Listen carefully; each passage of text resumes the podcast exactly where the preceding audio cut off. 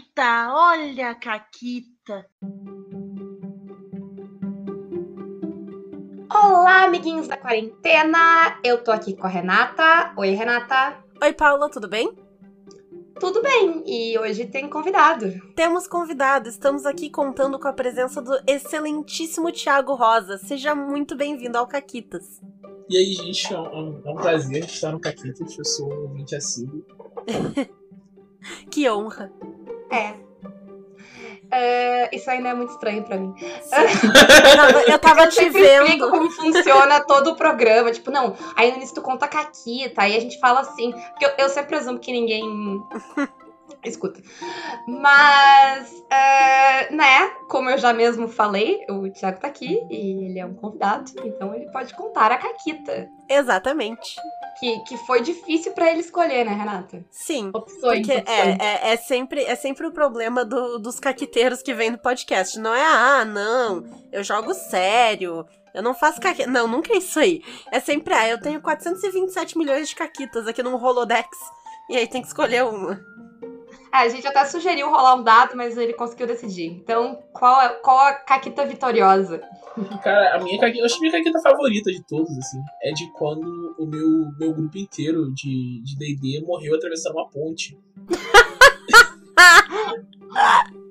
promissor, promissor. Como é que isso aconteceu? Tipo, foi a primeira vez que a gente tava jogando terceira edição do D&D, não tinha, não tinha nem saído os livros aqui em português ainda, era um evento. Aí tinha um cara narrando, eu já tinha lido os livros em inglês, mas não tinha jogado ainda. Aí ele tava com umas fichas prontas e tal. E pensei, pô, vou mexer aqui na ficha com as paradas que eu pensei. Fui lá, troquei os pontos que o cara botou. Eu era, era o guerreiro, o resto era tudo conjurador. Meus amigos era uhum. tudo, tudo gosta de lançar magia. Eu queria dar uma espadada nos caras. Aí eu fui lá, mexi os bagulho e pronto. Aí tinha tinha os pontos em, tipo, equilíbrio, escalar. Eu falei, ah, quero saber dessas coisas não. Apaguei tudo. Botei as coisas que eu queria. Aí. ok. Aí a gente chegou, tá? Tipo, juntamos, juntou todo mundo na taverna. A gente tinha que ir pra um lugar e no meio do caminho tinha uma ponte, né? Aí tá, falaram uma ponte, uma ponte e tal, então não sei o que, a gente foi andar, atravessar e falou, ah, então vocês vão atravessar a ponte. Aí eu falei, não, peraí, porque eu tinha lido o livro antes, né? Não, peraí. Pô, se é uma ponte de corda, tem que fazer um teste de equilíbrio pra passar por uma ponte de corda. Tá escrito no livro, tem que fazer. Ai, ai, ele, ele pediu! Ele pediu, podia ter ficado uhum. quieto. Aí ele falou assim, pô. Tá, mas tipo.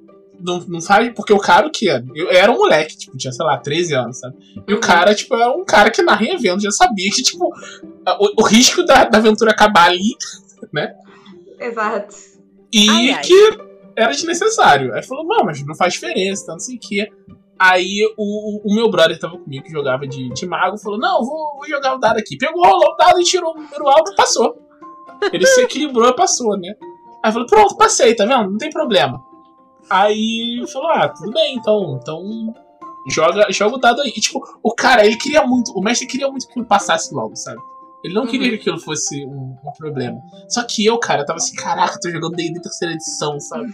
Eu fiquei lendo, né? Eu fiquei lendo aquilo, eu tava, eu tava fascinado pelo, pela terceira edição na época, sabe?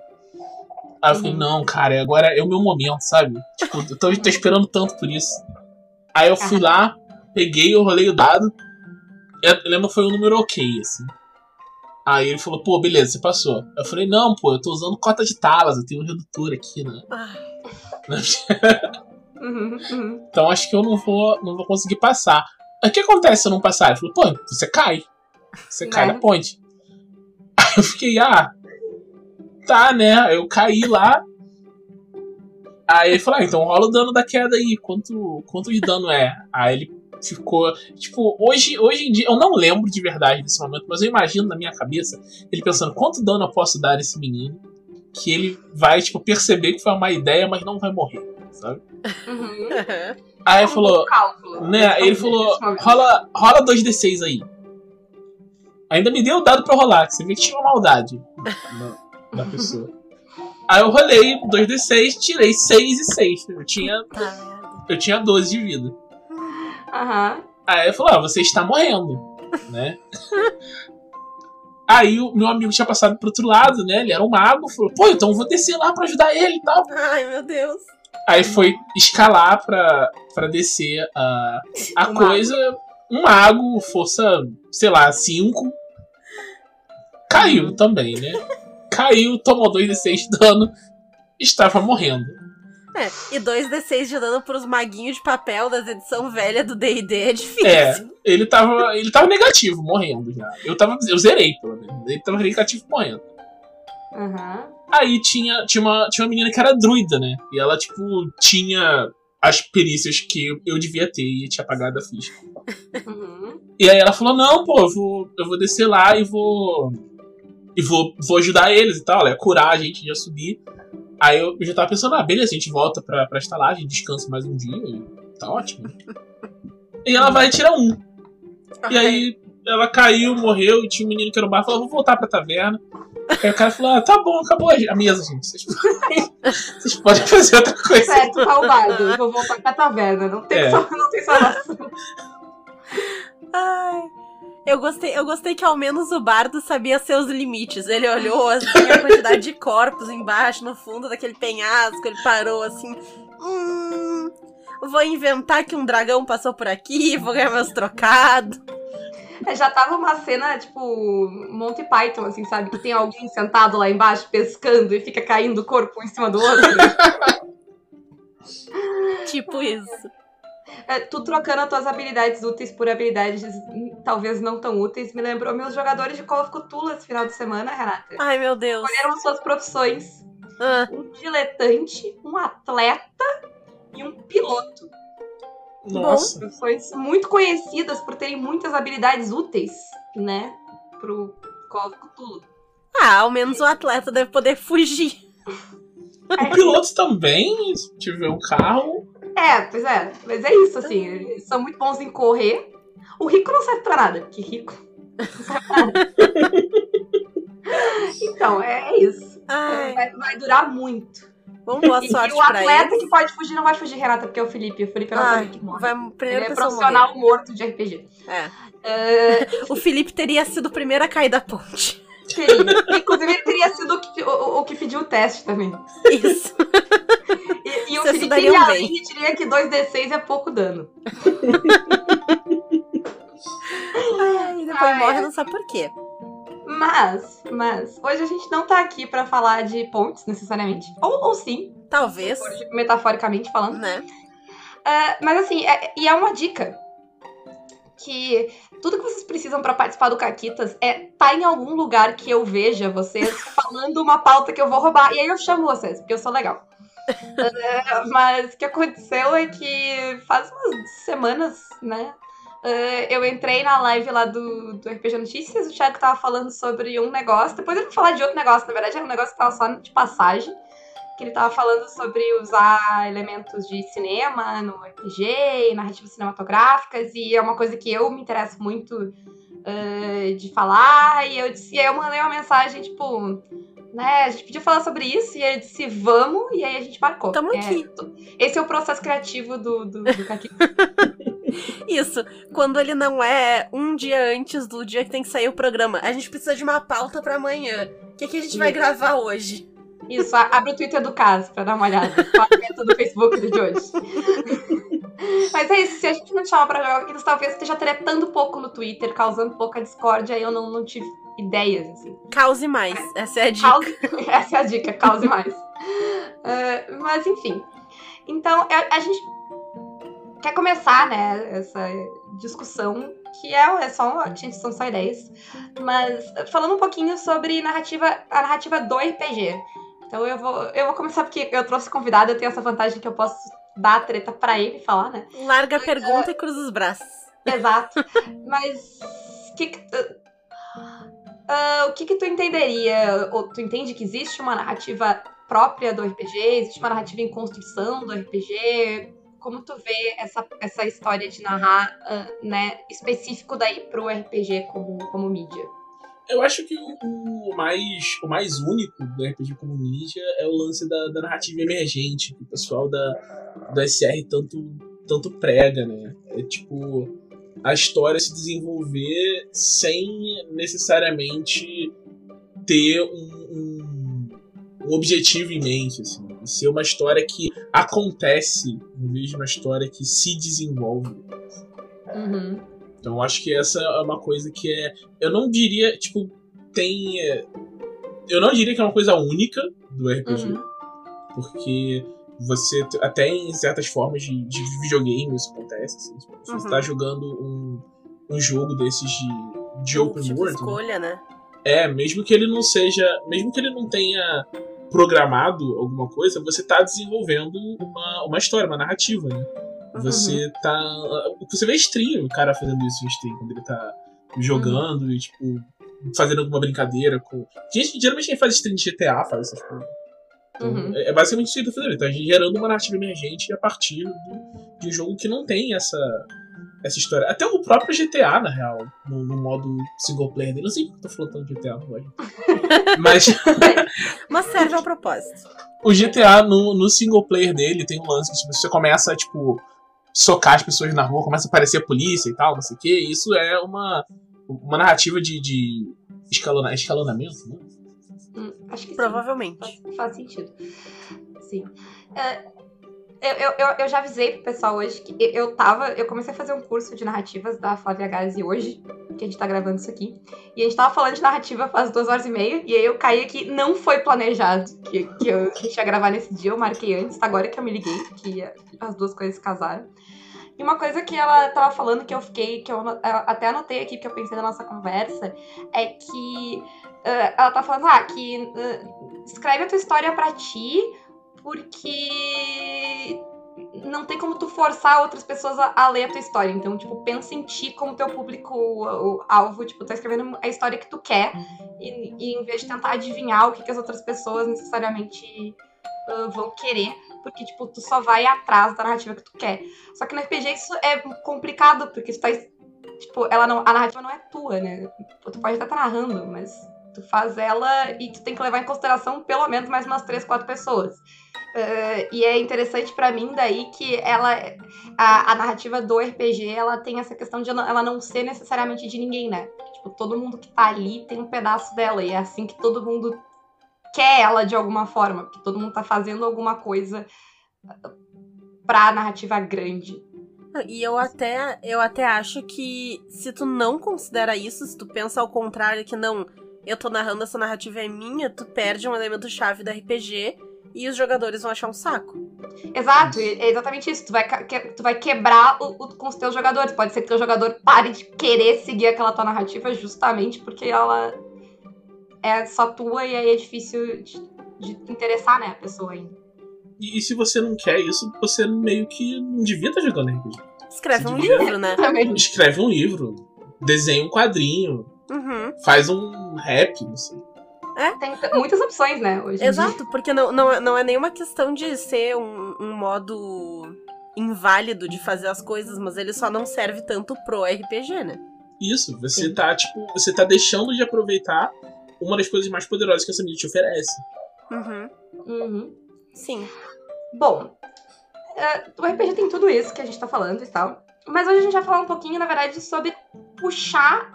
Porque, né, apesar de ter essas coisas bem singulares no RPG, eu acho que é comum pra todo mundo que narra e joga que tu puxa referência de outras formas de narrativa que tu consome e Uhum. traz pra dentro do RPG, né? Principalmente pra quem começou a jogar, sei lá, se tu, começou a, a jogar depois de ver stream e tal, talvez tu ainda tenha uma noção maior de como é que as pessoas jogam RPG, mas se tu simplesmente leu o livro e começou a jogar, ou os teus amigos te ensinaram e tu começou a jogar, a tua referência não vem do RPG, né? Ela, tu vai puxando ela eh, de outras coisas. E eu gosto muito de fazer isso. Hoje a gente vai falar um pouquinho mais sobre a questão mais cinematográfica, um pouco de séries, mas essa parte mais audiovisual, que a gente usa bastante. É, e eu perdi a pauta. Eu achei a pauta. É, e acho que, bom, tu tava falando disso, Thiago, quando eu cheguei lá. O que que tu, tá, o que que tu entende por trazer elementos cinematográficos pro RPG como o que, que, o que, que ele tem traz de diferente da, da narrativa que a gente tá acostumada de RPG, digamos assim. Eu acho que, tipo, quanto mais visual você torna. Acho que tem muita coisa boa que você pode trazer. Tipo, principalmente de elementos cinematográficos, assim. De, Uhum. tipo, pra estabelecer cena, assim. Você usa, tipo. Você vai usar X elementos pra estabelecer, sabe que você vai descrever melhor. Sabe Uhum. que se você descrever, os jogadores vão se interessar naquilo, então você. É, é bom você só descrever aquilo que você já pensou no que vai usar depois, ou já, assim que você descreve, já pensa em alguma coisa pra usar depois, porque eles vão perguntar, sabe? Uhum. Então, é, você, isso, isso é uma coisa que você meio que, que pega aos poucos de ir jogando, eu acho, porque é, vem da, da mídia fácil, mas se você adaptar, trazendo isso do, do audiovisual, acho que ajuda muito. Tipo, eu, eu demorei anos pra perceber isso, na real, porque eu não fazia isso, sabe? Eu vejo quem, quem, sempre, quem sempre fez essas coisas, tipo, ah, não, pô, se eu vou estabelecer. Como se eu estivesse estabelecendo uma cena e pensa nisso dentro desse conceito é mais, mais fácil, assim, de você pensar dessa. Acho que você, tipo, ajuda a, descrever porque você pensa de um jeito diferente, assim. Eu tenho muita dificuldade de fazer isso, porque eu, eu comecei a jogar RPG sem, sem referência nenhuma, né? Eu comecei Uhum. mestrando, e eu comecei mestrando Paranoia com 9 anos. Então a minha referência de, do que, que era RPG era o exemplo de jogo que tinha em Paranoia, sabe? Uhum. Então, eu, pra mim era aquilo, assim, tipo, descrever, as pessoas falavam. Agora que eu parei pra pensar, provavelmente é por isso que todos os meus jogos tendem pra ação e comédia, porque desde, desde sempre, pra mim é isso que é RPG, é isso que tava escrito. Olha aí, o. Caquitas traz revelações. Aham. Eu nunca tinha pensado nisso, agora que eu poderia pensar. E... Tá, tá com dinheiro curto pra psicólogo? Vem no capítulo. Descubra a sua verdade interior. Não, gente, Não, mentira, gente, vai no psicólogo. faz terapia. É Faço brincadeira. terapia, é bom. É, é bom, é bom. É ótimo. E aí, tipo, eu, eu demorei muito pra, tipo, começar a pensar desse jeito e eu acho muito mais prático você pensar uma, pensar uma cena em, em termos audiovisuais, porque você tem mais uma, uma noção de como os jogadores vão ver o que você está descrevendo, né? Ainda mais se você dá umas referências mais claras pra eles, tem uma noção mais ou menos como eles vão imaginar. Uhum. E isso é muito prático, tipo, é uma das vantagens, por exemplo, de você usar um, um cenário estabelecido, assim. Uhum. Então, se eu tô, sei lá, narrando Dragon Ball Z, assim, e tal. Uhum. Então eu falo, o cabelo dele é arrepiado igual ao do Goku. Então, eu sei o que todo mundo tá imaginando. assim. Sim. Sim. Então é mais, mais fácil da gente se, se orientar. Mas eu acho que tem um, um ponto que as coisas meio que, que passam, assim. Que você para de se ajudar e começa a se atrapalhar.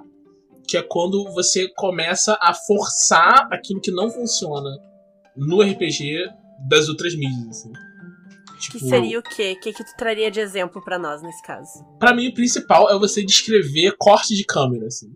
Ah, então vocês veem tal coisa num plano holandês. Porque daí as pessoas já não sabem o que, que é, né? É, eu, eu ia dizer, eu, eu, eu tô imaginando umas coisas que eu tenho certeza que não são um plano holandês. Na real, pra falar a verdade, eu tenho certeza absoluta que um plano holandês é uma coisa. Talvez isso não seja A uma, pessoa só inventou isso, né? talvez isso Ah, não pode ser seja que a uma coisa pessoa que tinha um existe. plano, mas nunca botou em prática. Ha! Entendeu? Porque ele é o plano holandês. Tá, Renata, foi ruim essa. Continua, por favor, Thiago.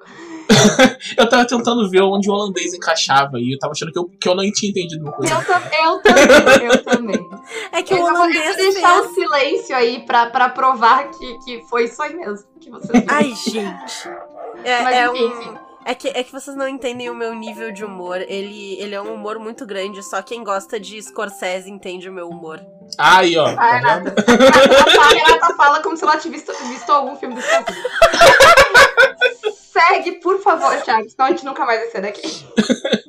Mas ah, o, o lance é esse, assim, tipo, é, tem coisas que ajudam quando você, tipo, traz coisas do- de outra mídia pra dentro do RPG, mas tem que entender que o RPG é a própria mídia dele, assim.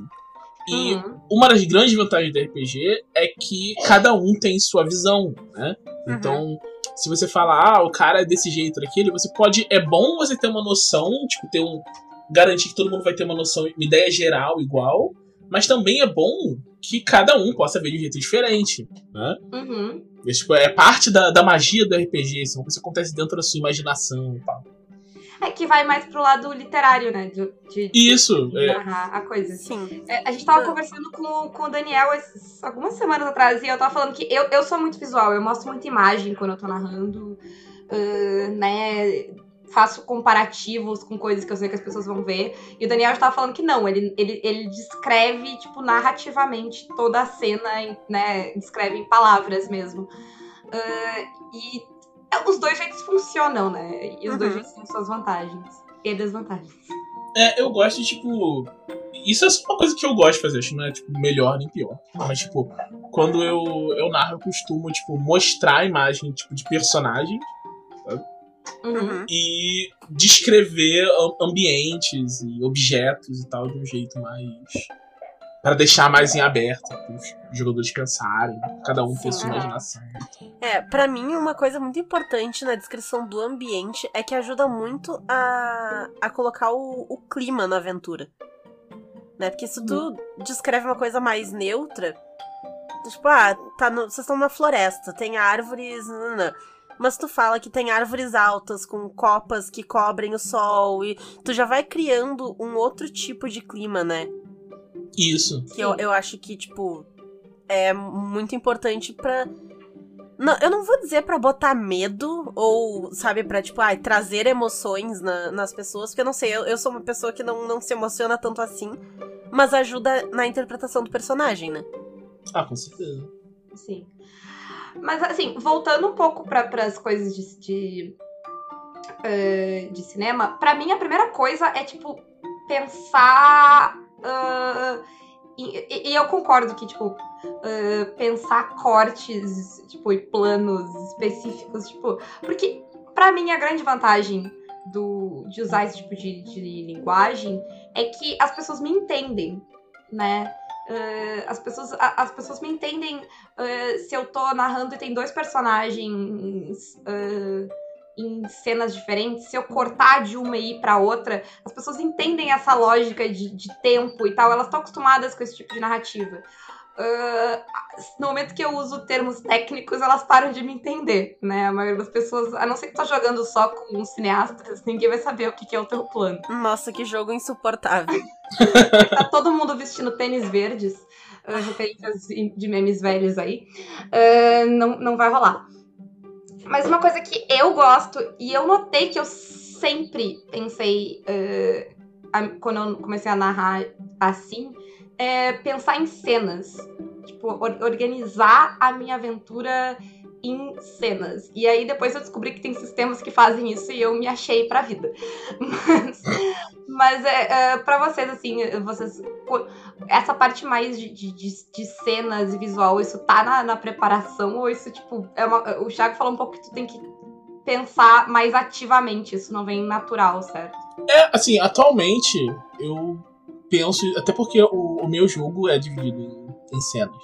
Então, tipo, eu acho que tô me habituando mais a, a fazer isso. Principalmente quando eu narro dentro dele, assim. Então, tipo, eu Uhum. penso em três cenas, basicamente, pra, pra sessões. Até porque. Eu tô. Nossa, eu tô entrando muito num assunto muito. Muito fora do que eu, do que eu queria dizer. Hum. Porque eu tô falando especificamente do como eu narro o, o Cario Densetsu, que é um pouco diferente de outros jogos, porque Ah. eu, eu sempre faço ele com sessões curtas, no máximo duas horas. Uhum. Então, tipo, eu penso, penso três cenas com.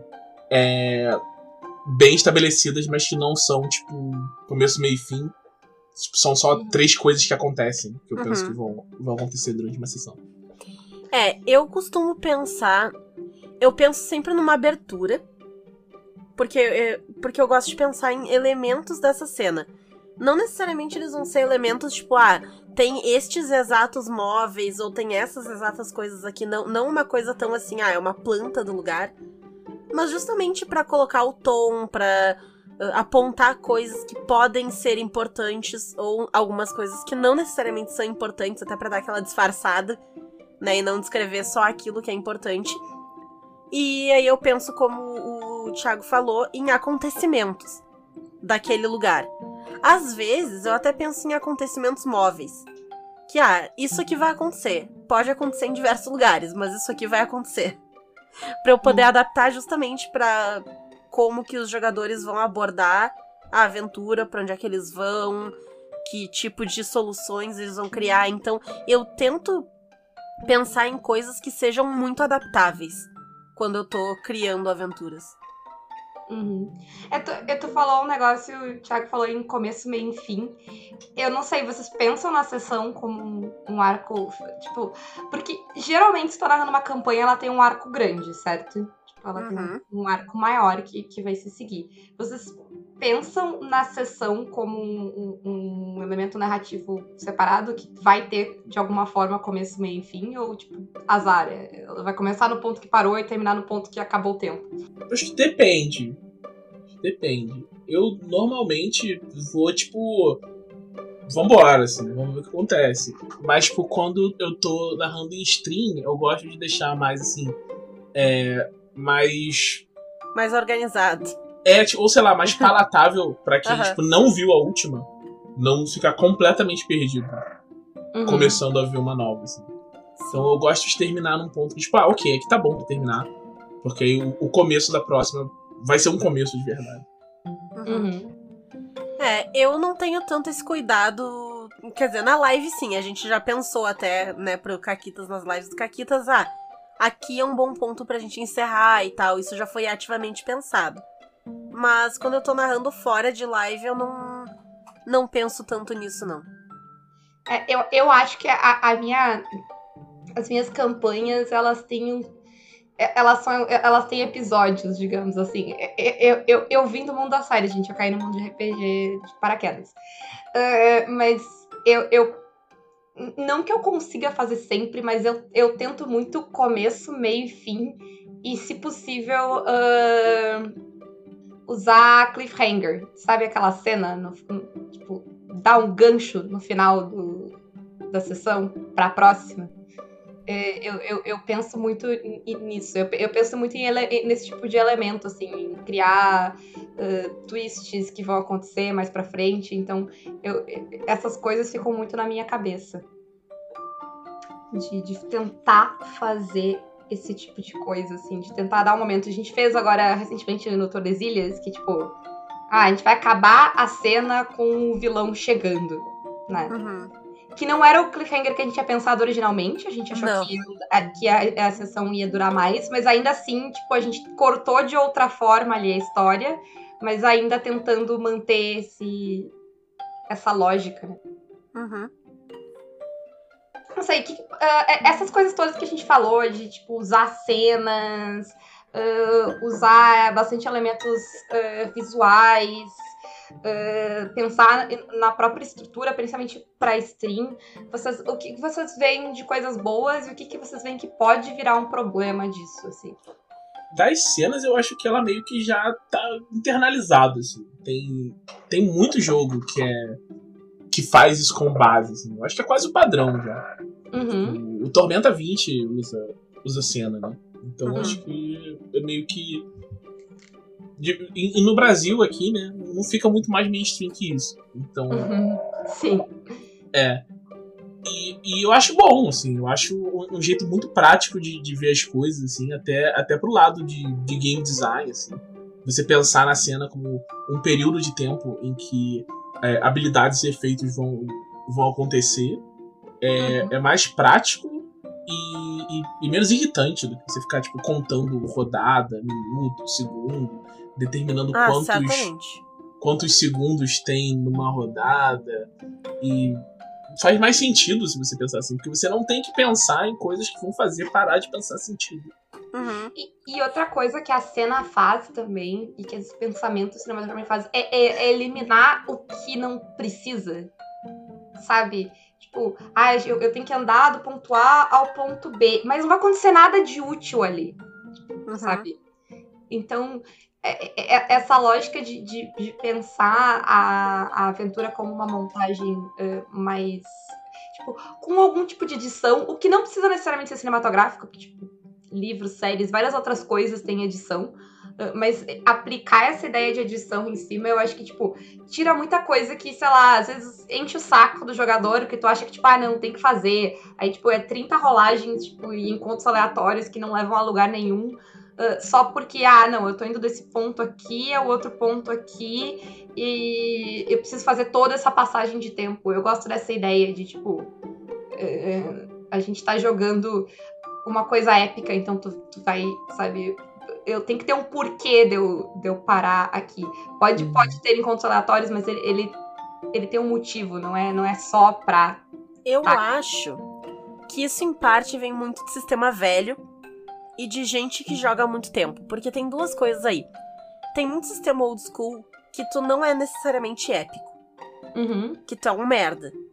Então, é, é, né, não, não é que, tipo, ah, a minha história é épica, então tem que fazer algo épico, mas, tipo, tu é um cara qualquer, então tu vai passar por situações qual, quaisquer.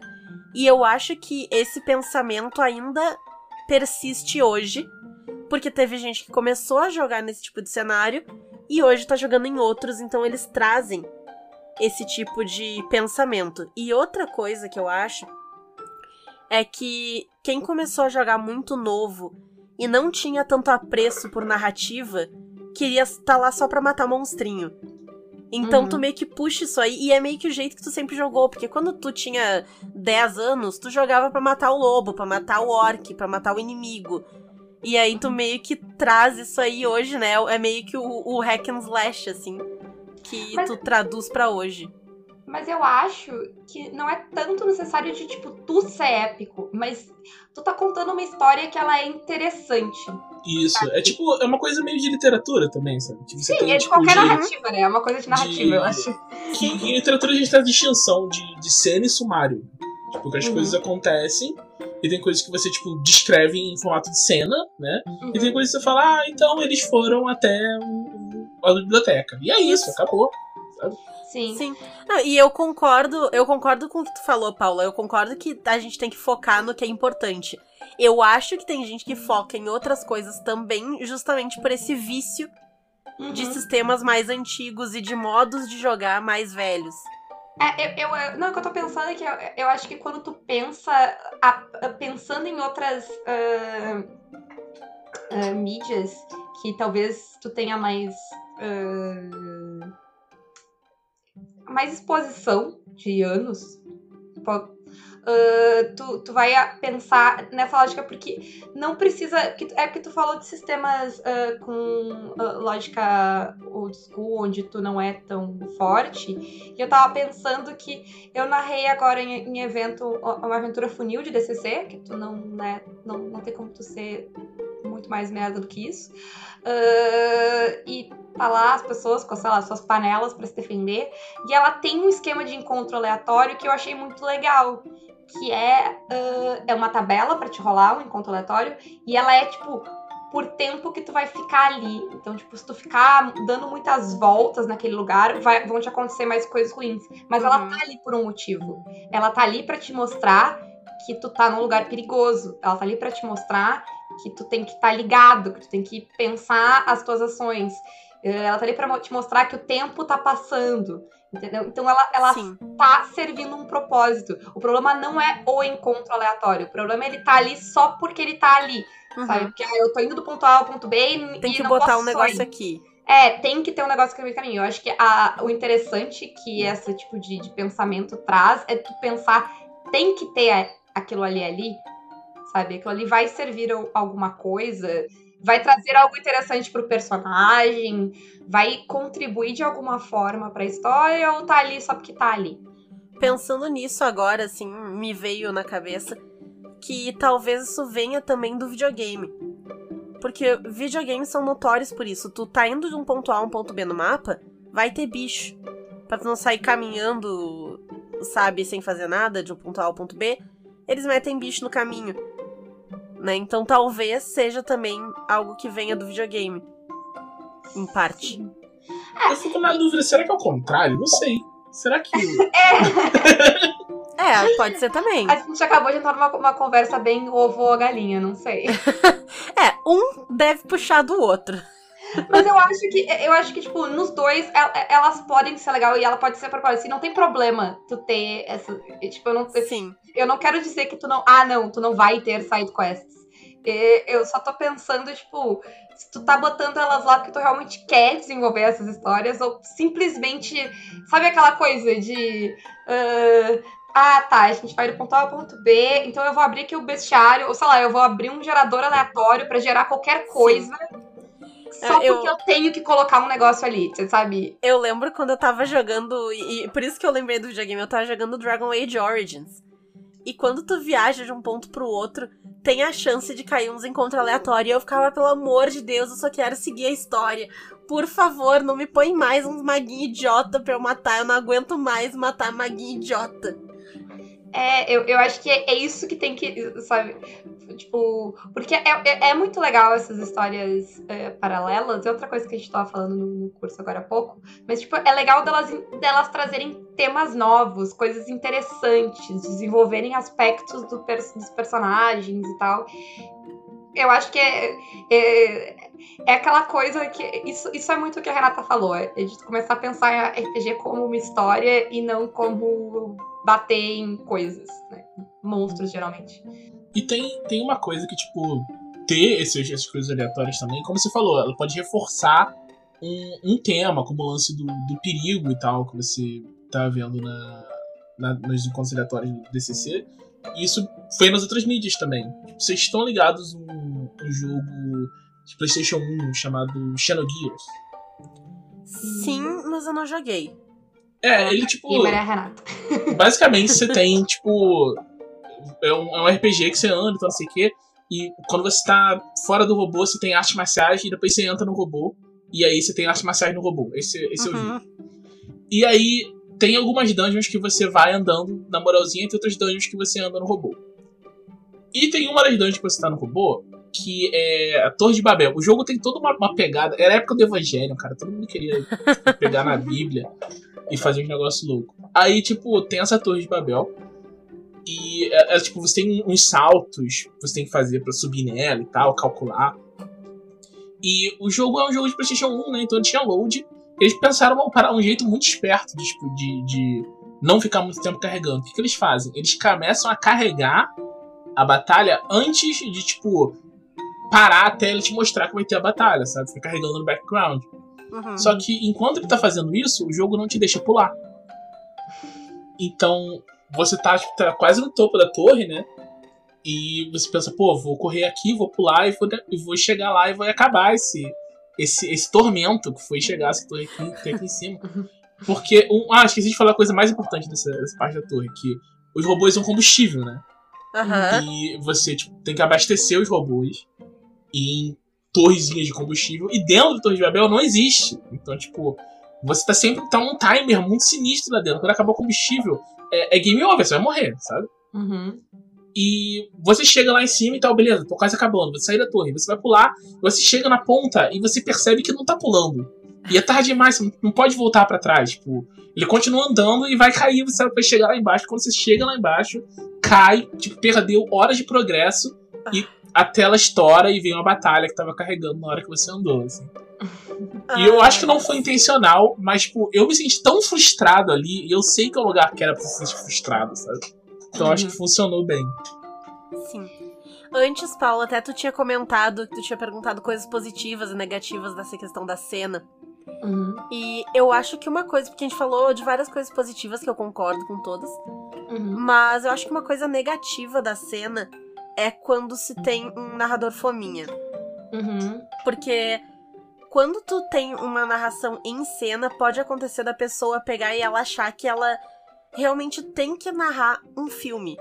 Uhum. E aí ela se perde em descrever mil coisas. E pra cada cena que tu abre, se descreve meia hora. Sim. E aí é. fica insuportável. É, eu acho que sim, porque, tipo, acho que o, o grande risco da cena e de pensar o começo, meio e fim, né? O- e o cliffhanger e coisa assim, é, é, é que é, é o fim. É tu te apegar, né? É, é tu te apegar. É. Você tem que pensar numa cena, mas você tem que pensar ela em termos abstratos. Tu não pode, tipo, o final não é teu, né? É. Tu não tem controle de quando ela vai Tanto acabar. que o que eu tenho costume de fazer, eu, eu sempre penso no começo, eu penso em possíveis coisas pro meio, e eu penso em um possível final do tipo, ah, se der uma zebra muito grande e nenhum dos jogadores pensar num jeito mirabolante de resolver os negócios, tem como resolver desta forma aqui que eu pensei. Mas é sempre tipo, é o plano Z. Se os planos A a Y dos jogadores não funcionarem, eu fiz o plano Z. Eu, eu, eu tô tentando me policiar. Eu, eu, como eu falei, eu penso muito em cenas, mas eu penso, tipo, em, em conceitos de cenas, não na cena completa. E eu dificilmente penso em resolução de problema, eu penso só no problema. Quem resolve ele é os jogadores. Ah, eu penso a mesma coisa. Pro bem ou pro mal. Eu tinha, eu tinha, quando eu abri a mesa do, de Pathfinder, que, tipo, narrava pro, pro, pra galera que eu jogava desde criança, né? Uhum. E tinha vezes que eles terminavam assim, cara, como se achavam que a gente resolvia aquilo? Depois todo mundo desesperado ficava. Não sei, cara. Eu nunca pensei como se isso resolver. Sim. É, eu, eu fui pegando isso também. No começo eu, eu tinha esse negócio, não, aí dá pra resolver assim, porque vai que o pessoal não pense nisso. E aí eu tô tipo, não, daí se não pensar, a gente lida com as consequências de tipo, não ter pensado no fim. E Depois a gente vê o que acontece, né? É, Uhum. Aí eu tô, às vezes eu tô escrevendo. Escrevendo aventura, tipo, pra, pra alguma editora, né? Aí vem o editor mesmo e fala, mas como que eles vão fazer isso aqui? Eu falei, ah, isso a gente não precisa se preocupar com Se isso. vira. Isso não é meu problema, não tô jogando. Ai. E, bom, a gente falou bastante, né, da, de tudo isso sobre cenas e como é que a gente monta. Mas a Paula falou lá no começo, que acho que foi no começo ou será que foi no meio? Bom, Vou trocar Que, de ordem agora né? só pra sacanear, Renata. Azar, foda-se. Não ligo. A Paula falou em algum momento que tem sistemas que abraçam isso, né, de forma melhor. O Thiago mencionou o Tormenta 20. Quais outros sistemas trabalham bastante com tipo de narrativa de cena? Eu vou, vou fazer um jabazinho de leve, o Cario Densei, esse meu jogo, tá vendo vontade. coletivo. Ele usa. ele usa a estrutura toda baseada em, em cenas também. E você pode editar cenas, e se você não tá é, a- presente, se o, se o jogador. O jogador tem que estar presente, né? Senão ele não tá ali. Mas se o personagem do jogador não está na cena, ele assume o papel de leitor e ele pode influenciar a cena de forma diferente. Ah, legal. Maneiro. É, eu acho que eu, Paula, o, o primeiro sistema que eu li que foi assim e que virou meu sistema favorito, provavelmente Que surpresa! Eu não sei o que ela vai dizer, gente. Eu acho É. que algum sistema que, sei lá, deve ser o, a oitava, o oitavo continente, alguma coisa assim. Ha, ha, ha. Eh, não, é- é- a gente fala muito de Sétima Mar aqui. A gente ainda não falou de Sétima Mar no Caquitos porque o universo tá conspirando. A gente já, já, já tava nos planos várias vezes e foi reagendado.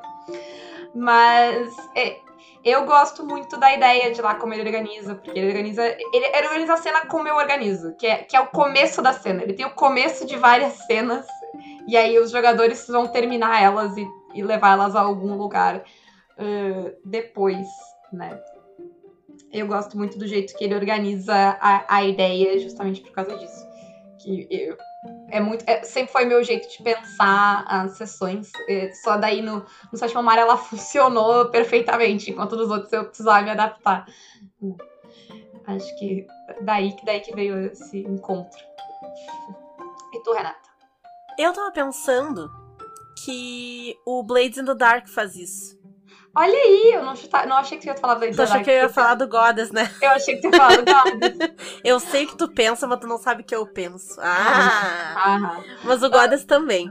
O Goddess também, mas o Blades são os negócios trás. Eu não sei se o Blades necessariamente tanto. Ele faz também. E o Pug É. faz muito isso narrando, né? A gente joga o Blades com o Pug.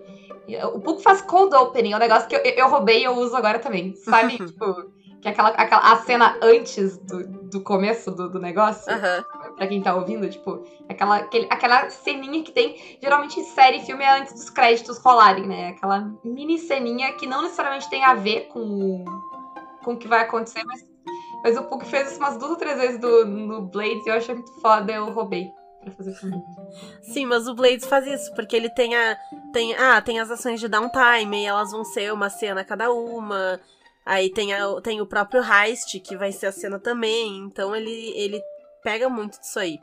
E o God Save the Queen, que ele é todo baseado em cenas, né? E ele faz bem isso, porque ele é um, um sistema pra ser de espionagem e ação Então ele não tem essa coisa de tipo, ah, vocês estão indo para tal lugar. Se tu tá indo para tal lugar é porque vai ter uma perseguição de carro.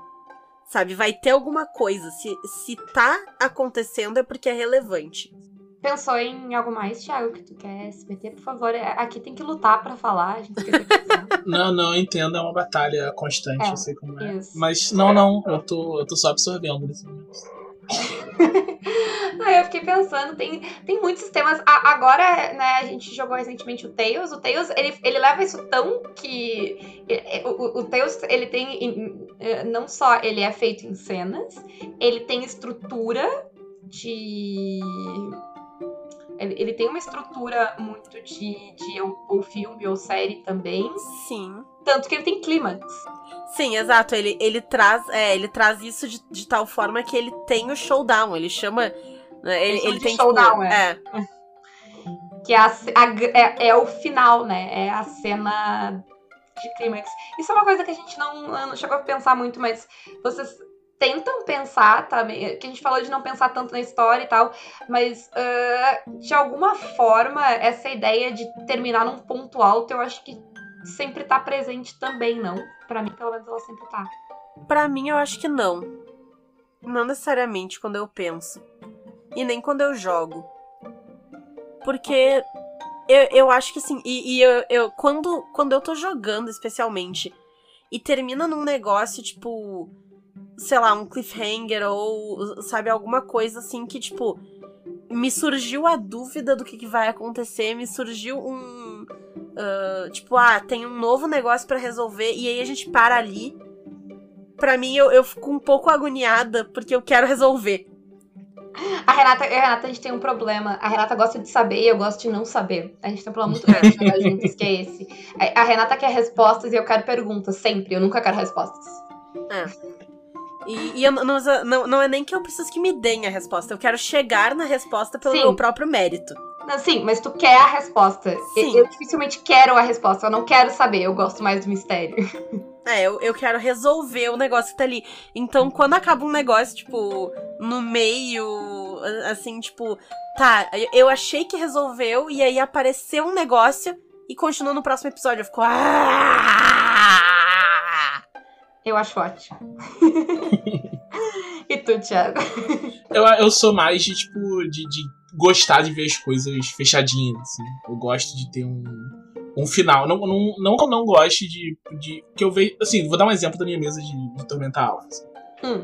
A gente costuma terminar, assim, tipo, aconteceram umas coisas. A minha mesa também tava, basicamente, meus jogadores sofrendo muito diante de desafios completamente fora do alcance deles.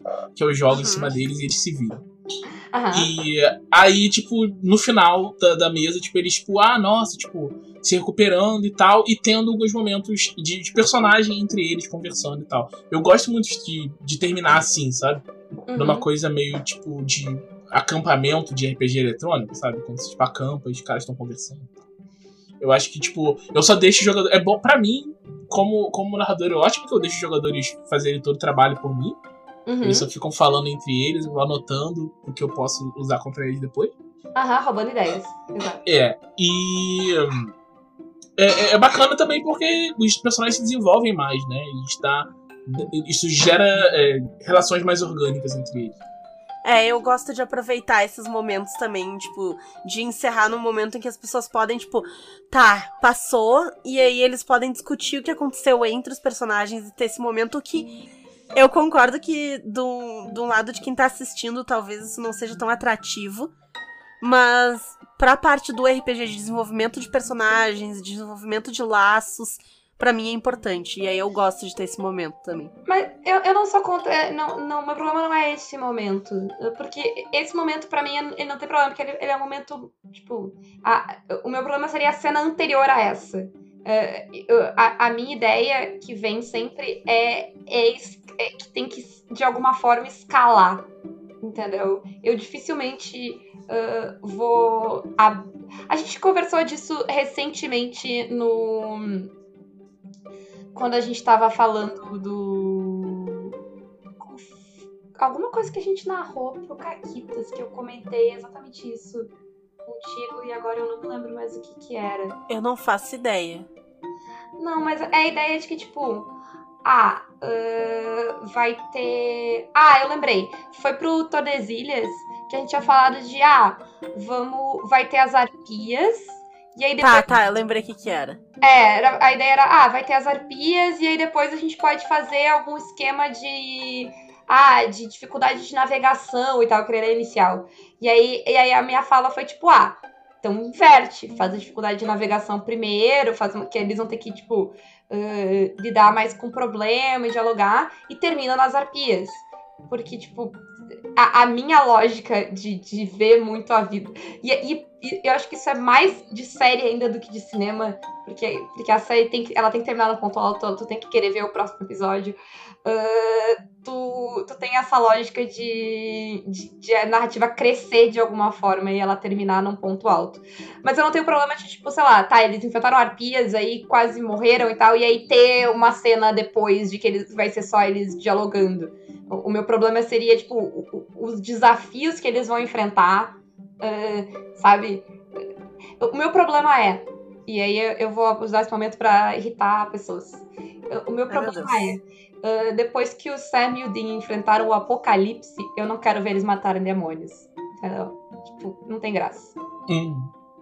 Eles já são. Eles já superaram isso, sabe? Aí eu, eu- não me interessa tanto, sabe? Tipo, ah, eu enfrentei um dragão e aí a sessão vai seguir e eu tenho um lobo pra enfrentar. Tipo, poxa, cara. Coitado, foda-se o lobo.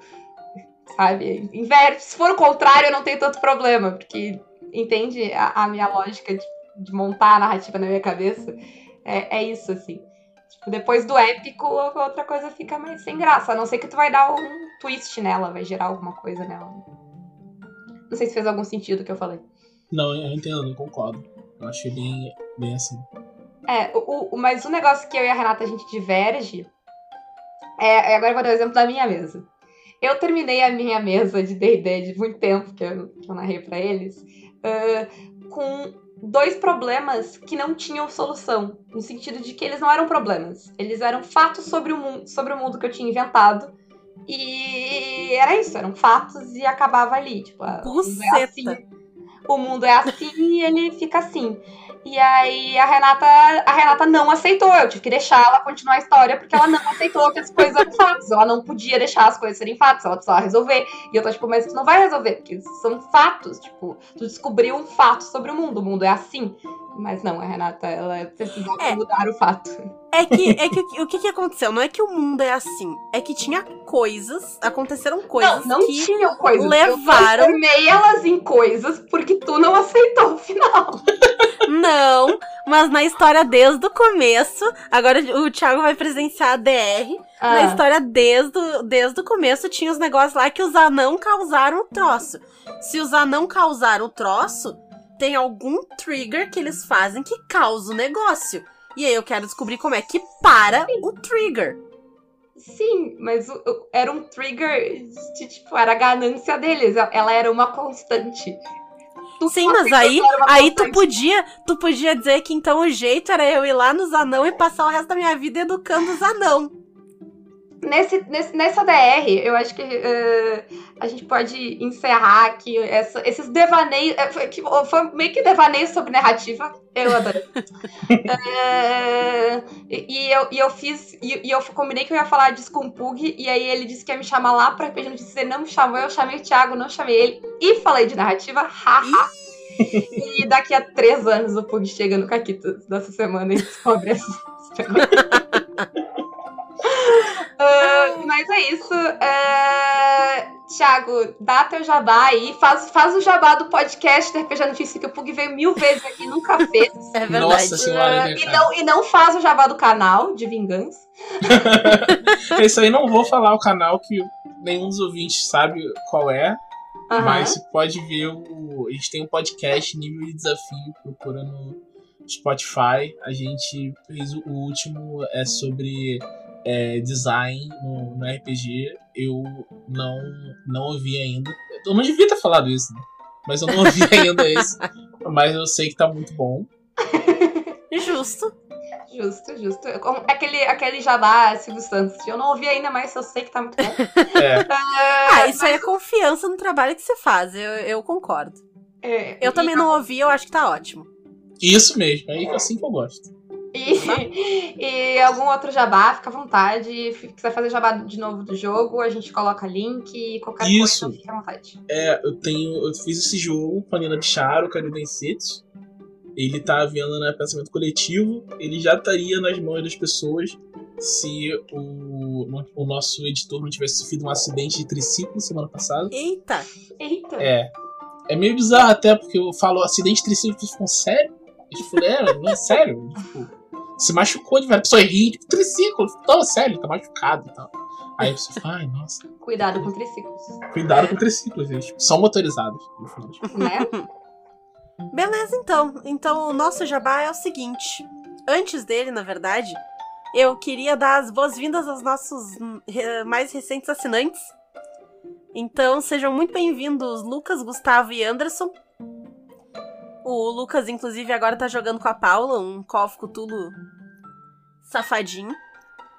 Em que ele vai morrer logo, mas aí ele pode jogar outros jogos. Quem mais quiser jogar com a gente ainda tem uma vaga em cada mesa. A minha é de Dungeon World, a da Paula é de Call of Cthulhu. Então se inscreve no- nos cacteiros especialistas. Uhum. Além disso, tem outros níveis de apoio pra quem quiser, pelo Padrim, pelo PicPay, dá pra participar do Telegram, dá pra pa- ah, ser dos melhores amigos do Instagram. Então tem várias coisas legais que, que vocês podem assinar e ter acesso ao, ao meu excelente sticker pack, né? Isso. Além disso, pode comprar plaquinhas lá na Representarte e. Eu falei certo? E, Isso. e colocar o nosso ah, código de cacteiros lá, de, de, que diz Caquita. E era isso. Muito obrigada pro Thiago e beijos pra vocês. Até mais! Valeu.